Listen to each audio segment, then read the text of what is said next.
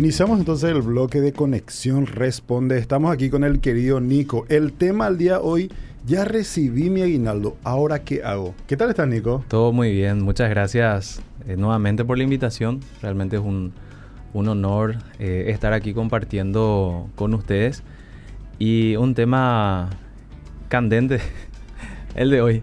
Y bastante, actual porque si se está viniendo el aguinaldo. Entonces el tema es, ya recibí mi aguinaldo, ahora qué hago. A ver, dos meses después más o menos está visitando Nico.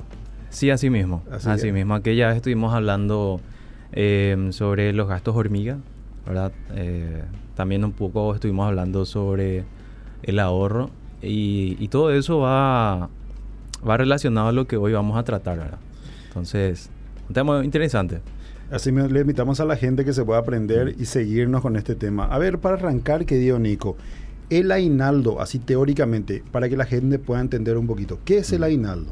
Bueno, según lo que establece la ley en el artículo 243 del Código Laboral, nos indica que el aguinaldo es, eh, sería la doceava parte de todas las remuneraciones eh, de vengadas, o sea, que recibimos durante, durante un año, ¿verdad? Em, y que esto normalmente suele ser abonado dependiendo de cómo se manejen las empresas. Hay veces que algunos ya reciben en noviembre, otros en diciembre, en la quincena, o reciben junto su último salario junto con en aguinaldo, sí, pero es una obligación por parte de las empresas, en este caso del, eh, del, propietario de cualquier comercio, ¿sí? Y es un derecho de cualquier trabajador, ¿sí? Es algo que no se puede embargar. O sea, no, tu, tu jefe, tu, tu empresa no te puede decir, ¿sabes qué? Vamos a descontarte por tal y tal cosa este aguinaldo. Eso no se puede. Te puedes contar de tu salario, pero no del aguinaldo.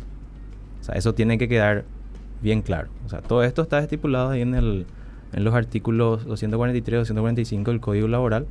¿sí? Y... Mm, invitamos también a la gente que para más información pueda ingresar al, Ministerio de Trabajo, Empleo y Seguridad Social, donde ahí va a estar, eh, detallado todo esto y también le va a ayudar a calcular cuánto es lo que debe percibir como aguinaldo. ¿sí?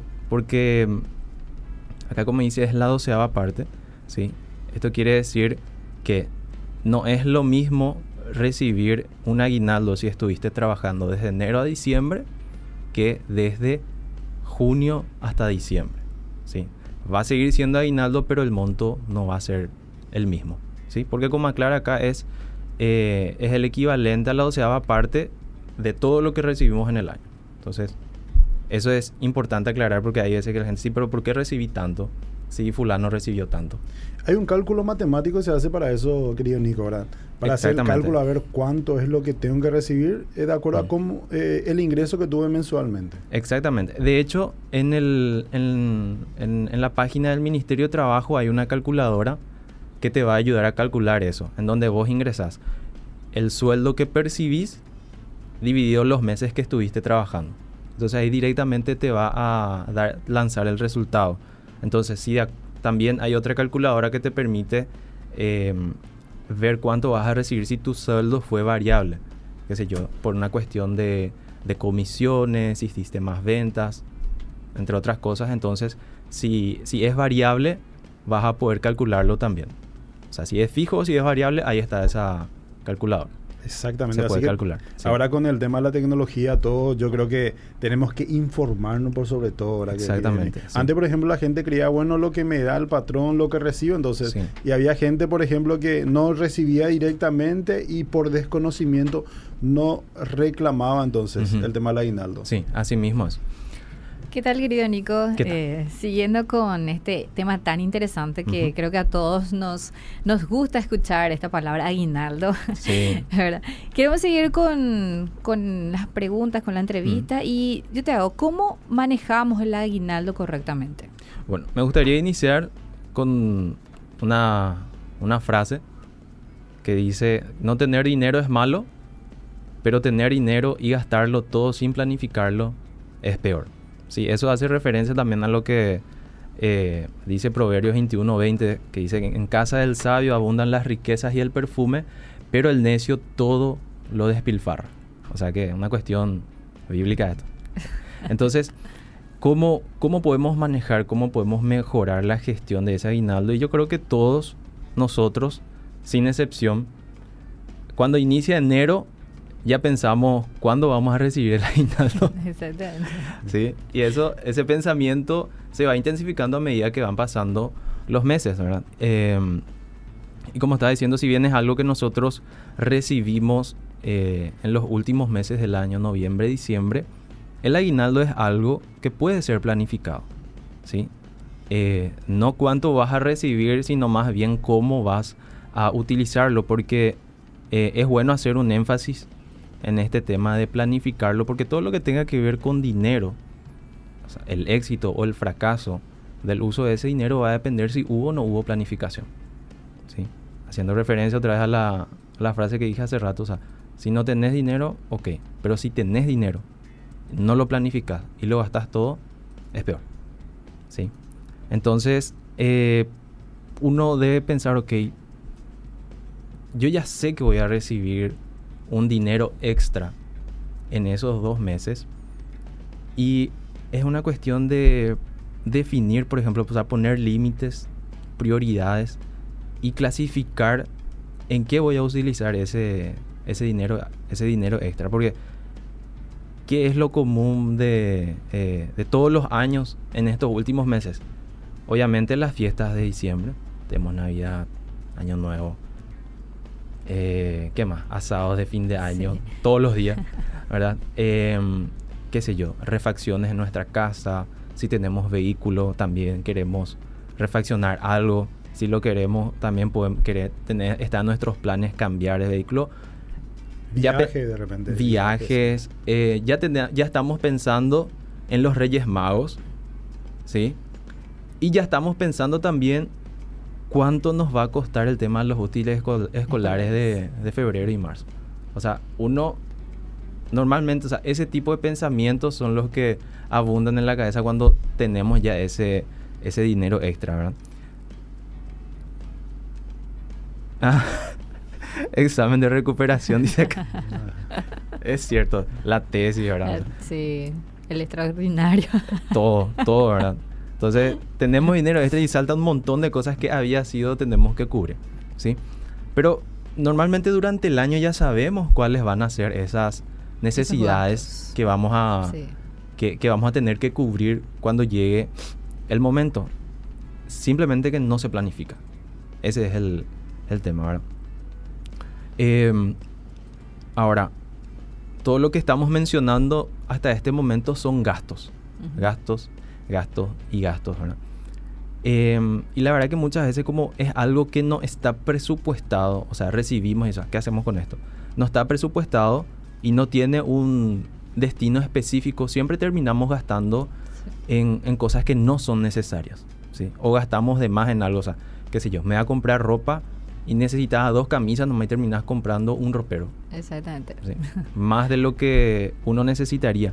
Entonces, em, ¿por qué no pensar también, además de los gastos, en que parte de ese aguinaldo, ese dinero extra, pueda ser destinado a los ahorros y a otro tipo de inversiones. Porque normalmente no se piensa en eso. O sea, es como que todo lo que tengo acá voy a gastarlo y desaparece. ¿Sí? Entonces, em, es importante que podamos definir eh, algunas estrategias ¿sí? que podemos utilizar durante todo el año, no solamente noviembre y diciembre, sino durante todo el año para que eso nos permita tener un buen manejo de ese dinero extra que, vamos a estar teniendo. Entonces, primer punto, establecer prioridades y límites. ¿sí? Que como estaba mencionando, bueno, una vez que recibimos ese dinero y no, no, lo tenemos presupuestado, normalmente vamos a terminar gastando en cosas que no son necesarias. O sea que durante todo el año nosotros debemos poner en práctica el, el, el hábito de establecer prioridades y, límites para, por ejemplo, ahorrar. Como estuvimos hablando en, programas anteriores, es necesario hacer ese esfuerzo y de poner en práctica ese ahorro. ¿sí? Y yo creo que esa es una de las claves, o sea, definir límites y prioridades. O sea, en enero voy a tener que saber, bueno, tanto voy a gastar en esta necesidad o tanto voy a destinar para este tipo de, de, gusto que, me quiero dar, ya sea viaje, salida con los amigos. Em, no puedo decir ropa porque necesitamos vestir, ¿verdad? O sea, hacer una lista de, de, prioridades, planificar con ya con los presupuestos. Sí. Y no salir de eso, respetar eso. Y claro, eh, uno tiene que ser realista también, uno hace los planes, pero muchas veces surgen... Un poquito más salido. Imprevistos. Exactamente. Imprevistos, ¿verdad? Pero uno tiene que ser sincero también. ¿Qué es un imprevisto? Ay, vos sabés que tuve un imprevisto y me compré un iPhone 13.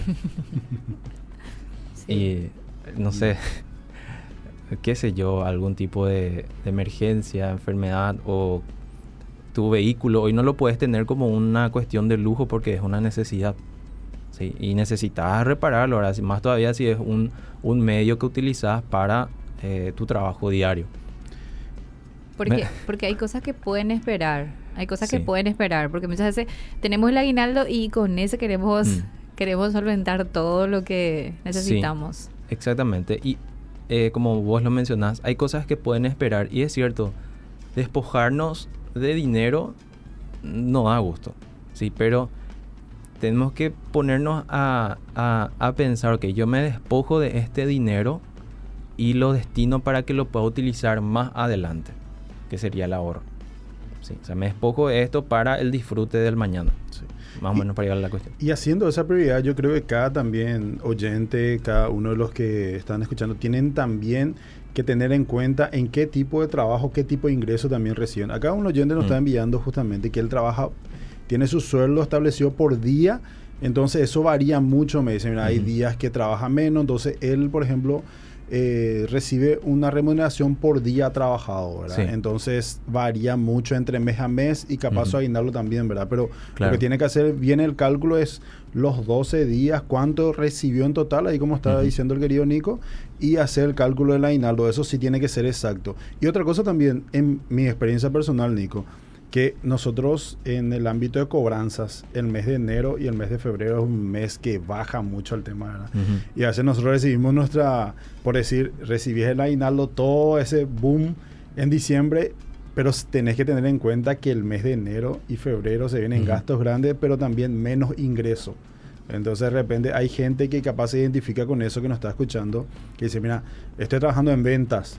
Bueno, en diciembre estamos súper full. Yo soy comisionista, voy a comisionar bien en diciembre, pero en enero y febrero vamos, va a bajar totalmente. Entonces yo creo que eso también tiene que tener en cuenta en el momento de hacer esa planificación que nos está diciendo Nico. Claro, en, ya que mencionas ese punto, eh, vos ya sabes cuáles son los meses en que la producción va a bajar un poquitito. Entonces vos ya, ya tenés un panorama, ok. Eh, qué sé yo, este año tuviste esa situación y bueno, gasta, en enero gastaste tanto, en, en febrero gastaste tanto, entonces voy a tener un, panorama que te va a permitir planificar justamente esos gastos. ¿sí? Em, porque, como estaba diciendo, planificar así sobre la marcha es un poco apresurado y normalmente eso pasa factura, sino que si vos ya tenés un año planificado, o sea, en enero ya planificaste lo que vas a hacer, en diciembre o en enero del siguiente año, pues ya te vas preparando. ¿sí? Eh, va a llegar diciembre y no podés eh, tener esa excusa, ah, no, yo no sabía que iba a tener este gasto, siendo que todos los años es lo mismo. Entonces es importante sentarse y planificar. ¿sí?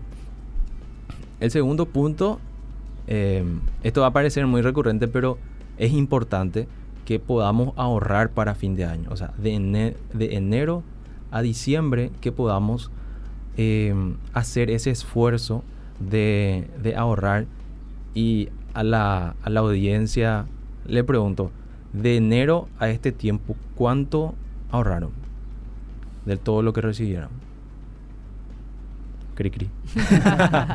Yo creo que la audiencia también está así. Sí, sí. claro. Y mm, eh, justamente hace poco, en, en, en, el programa anterior, Em, estuvimos hablando de eso, de, lo importante que es el ahorro y de su importancia aun cuando nosotros mismos consideramos que es poco. O sea, el, tema no es ahorrar mucho, ahorrar poco, sino que se, o sea, no se trata de la cantidad, sino de que podamos madurar ese hábito. Porque si hoy tenés solamente salario mínimo y decís que no puedes ahorrar, pero de pronto te ascienden y pasas a ganar 10 millones, y como nunca maduraste ese hábito, entonces esos 10 millones lo vas a gastar todo y vas a seguir diciendo no me alcanza. Es por ahí va la cuestión, ¿sí? Y mm, em, eso también es necesario planificar porque siempre decimos no me alcanza porque tengo que pagar tal cosa, tal cosa y tal cosa. Y yo pregunto, ¿qué tal si es que además de eso nos planteamos pagarnos primero a nosotros y después a los demás? O sea, después tus otras deudas. Yo sé que no da gusto pagar deudas, ¿verdad? Pero vos te estás debiendo a vos mismo si no estás cumpliendo con esa parte. Si no estás cumpliendo con ese hábito. O sea, todo el mundo recibe tu dinero, pero vos no estás recibiendo vos mismo el dinero que vos mismo ganaste con tu propio sacrificio, con tanto esfuerzo. Y entonces no puedes disfrutar al final. Aunque sea ese poquitito que te queda, decir, ok, ahorré con esfuerzo, voy a disfrutar de esto. es importante tener ese pensamiento también. Y, como digo, anteponer lo que nosotros vamos a recibir antes que los demás. Y como tercer punto, eh, como ya mencionamos hace rato, eh, necesitamos clasificar el destino de ese dinero extra. Ya estuvimos hablando de varios temas, por ejemplo, refacciones de la casa, impuestos, ¿sí? que normalmente se paga a fin de año, em, gastos que son inherentes a la fiesta de fin de año, inversiones. Em, ahora, si nosotros planificamos esto desde enero, por decirlo, ya sabemos que en enero o febrero vamos a tener que renovar nuestro eh, eh, nuestra licencia, el registro, la habilitación, y eso tiene obviamente un costo. Y cuando llega ese momento siempre decimos, ya, tengo que pagar esto, no estaba en mi presupuesto pagar esto y todos los años, todos los años en marzo, junio, julio terminas pagando tu patente ya sea de, tu negocio, de tu vehículo o algo que tenga que ver con una cuestión impositiva. Sí o sí vas a tener que pagar. De eso no te escapas. Hay algo que nosotros aquí, como yo por ejemplo que soy lambareño, cuando llega fin de, marzo, vos te vas a ver esas colas inmensas. de gente eh, una semana, abren sábado, domingo, y vos decís, ¿por qué? ¿Por qué pasa eso? Siendo que al costado de la municipalidad hay un autopago, que vos te vas, te pones, pagas y te va, estarás dos minutitos.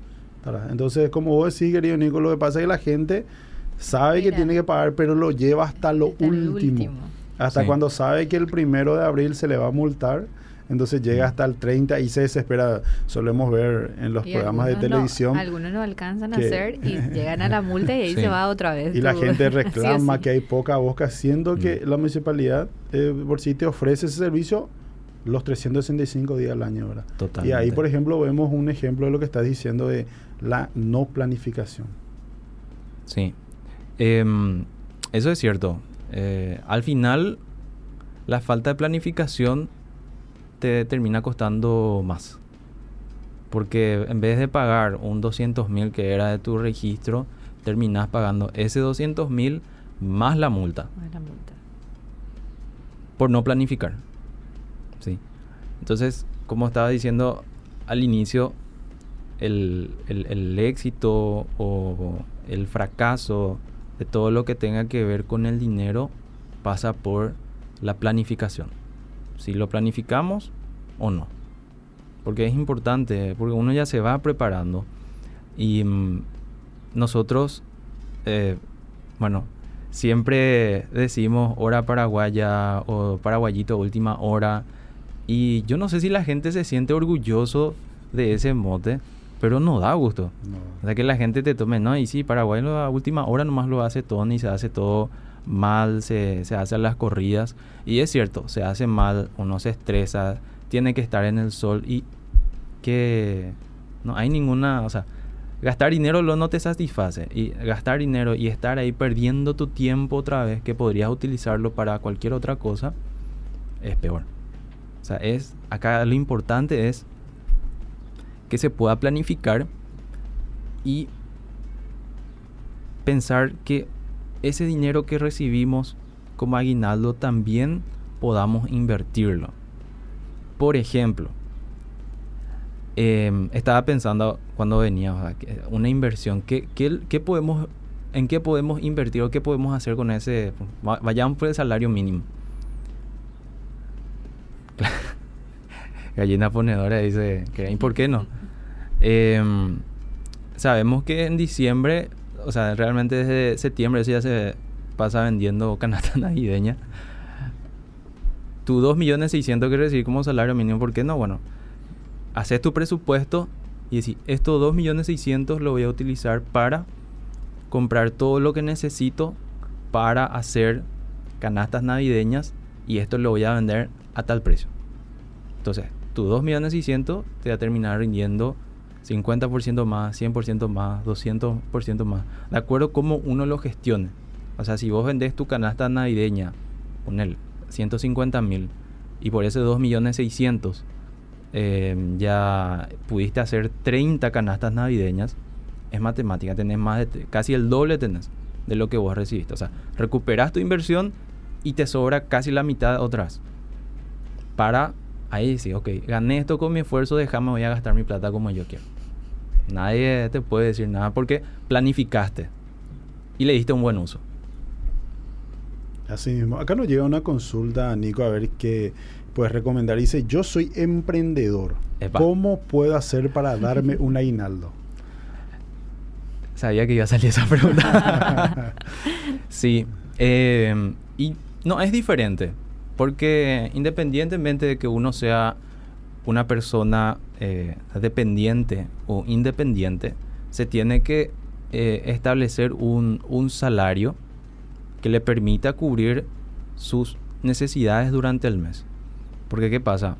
Eh, este emprendedor recibe mucho dinero de todo lo que hace, de todas las ventas, de todos los servicios que ofrece y lo tiene todo en una, en una misma caja. O sea, mis gastos particulares mis gastos de mi emprendimiento. Lo tengo como uno solo. Y por ahí vos te fuiste a comer tres lomitos con la venta que hiciste ese día. O sea, no digo que esté mal. Usaste el dinero fruto de tu trabajo. ¿Sí? Pero al final vos no vas a saber, bueno, cuánto fue lo que me costó producir todo esto que yo vendí y cuánto fue lo que yo gasté por mis cosas particulares, no del emprendimiento, sino los míos. Entonces, es importante que siendo emprendedores uno pueda decir, ok, estos son los gastos particulares que yo eh, necesito cubrir durante el mes. Ponerle 4 millones, número X, 4 millones. Entonces, no me salgo de ese límite. 4 millones míos. O sea, y vos tuviste ingresos durante el mes de 20 millones de, tus, de tu venta de productos, servicios. Y bueno, ahí tenés 16 millones que son solamente de, tu emprendimiento y 4 millones que son solamente tuyos. Entonces, hace ese esfuerzo de ponerte o sea, de, de, presupuestar tus gastos, poner esos límites y hacer que tu emprendimiento pueda seguir creciendo. Porque si vos en lo particular seguís gastando dinero que debería ser para que tu emprendimiento crezca, siempre vas a decir, no puedo crecer. O sea, no, como fulano está creciendo, hacemos lo mismo, pero yo no puedo avanzar. ¿Sí? Y vamos otra vez al, al, al principio que es planificar. O sea, si sos emprendedor, está bien, tenés ingresos, sos dueño de tu propio dinero, pero lo que no se planifica se termina malgastando. Definir un salario, no importa, o sea, uno, uno sabe en qué cosas gasta durante el mes. O sea, tiene que ser realista también. O sea, no decir, tengo, tengo muchos ingresos y todos los días me voy a ir a, a, comer en un restaurante que es 120 mil del plato. No, no pasa por ahí. Está bien que tengas dinero, pero planificarlo, ponerte un salario, presupuestarlo y que tu emprendimiento siga creciendo. Y al final, ese esfuerzo que hiciste de ponerte límites te va a permitir de gozar realmente del fruto de ese, de ese sacrificio.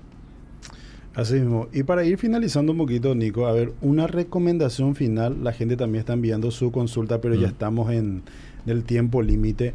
Una recomendación final, a ver, ¿qué le podemos decir a todos esos oyentes que están ahí, se están interiorizando y dicen, ah, mm. había sido así, es una, hay una ley que me, que me ampara, hay algo, había así, no es como me dijeron, y otras personas que dicen, hacen la consulta que estaba haciendo Jesse, a ver, ¿por qué lo que no me alcanza, verdad? dice, ¿verdad? Mucha gente hace mm. Una recomendación final para toda esa gente que estuvo prendida y escuchando aquí en Conexión Responde. Bueno, lo primero es informarse. Como dijimos, al, al principio, es importante que uno como, como trabajador pueda estar al tanto de cuáles son sus derechos, así como sus obligaciones también, porque hay que ser claro, uno siempre derecho, derecho, derecho, pero también tiene que cumplir ciertos requisitos. Entonces, informarse de, de eso, eh, planificar, ¿sí?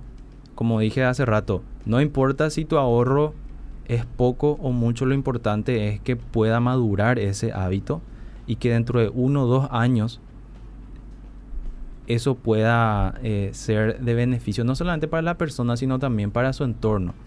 Porque si uno no se, no, se toma el tiempo de madurar eso, eso nunca se va a madurar en la familia y siempre van a estar en las mismas. Madurar ese hábito, em, clasificar los eh, cuáles van a ser los destinos de ese dinero extra y no gastar todo su, su aguinaldo, sino guardar también un poquitito de eso, ya sea para tu ahorro otra vez o para alguna inversión que, que quieras hacer. Esas son las recomendaciones que, que podría dar. Te agradecemos mucho el tiempo, querido Nico, haber compartido aquí y nosotros le queremos invitar a la gente que siempre nos siga. Tenemos temas así candentes y muy interesantes siempre aquí. Y le esperamos la próxima jornada, el próximo tip de conexión Puedo, puedo enviar saludos. Envía un saludo, dale. A ver, Estamos. tengo varios saludos. El primero, bueno, eh, mi familia, que me está escuchando seguro. Eh, a mis amigos de, de Go, el Ministerio de Adolescentes de la Iglesia, que también me están escuchando, ojalá. a mi célula, mi querida célula. Eh, ¿Quién más? Ah, a mi novia Rebeca, que seguro me está escuchando también. Y, gracias nuevamente por, por, el espacio, por el tiempo y eh, sigan prendidos a este espacio tan genial. Muchísimas gracias. Esto fue Conexión Responde.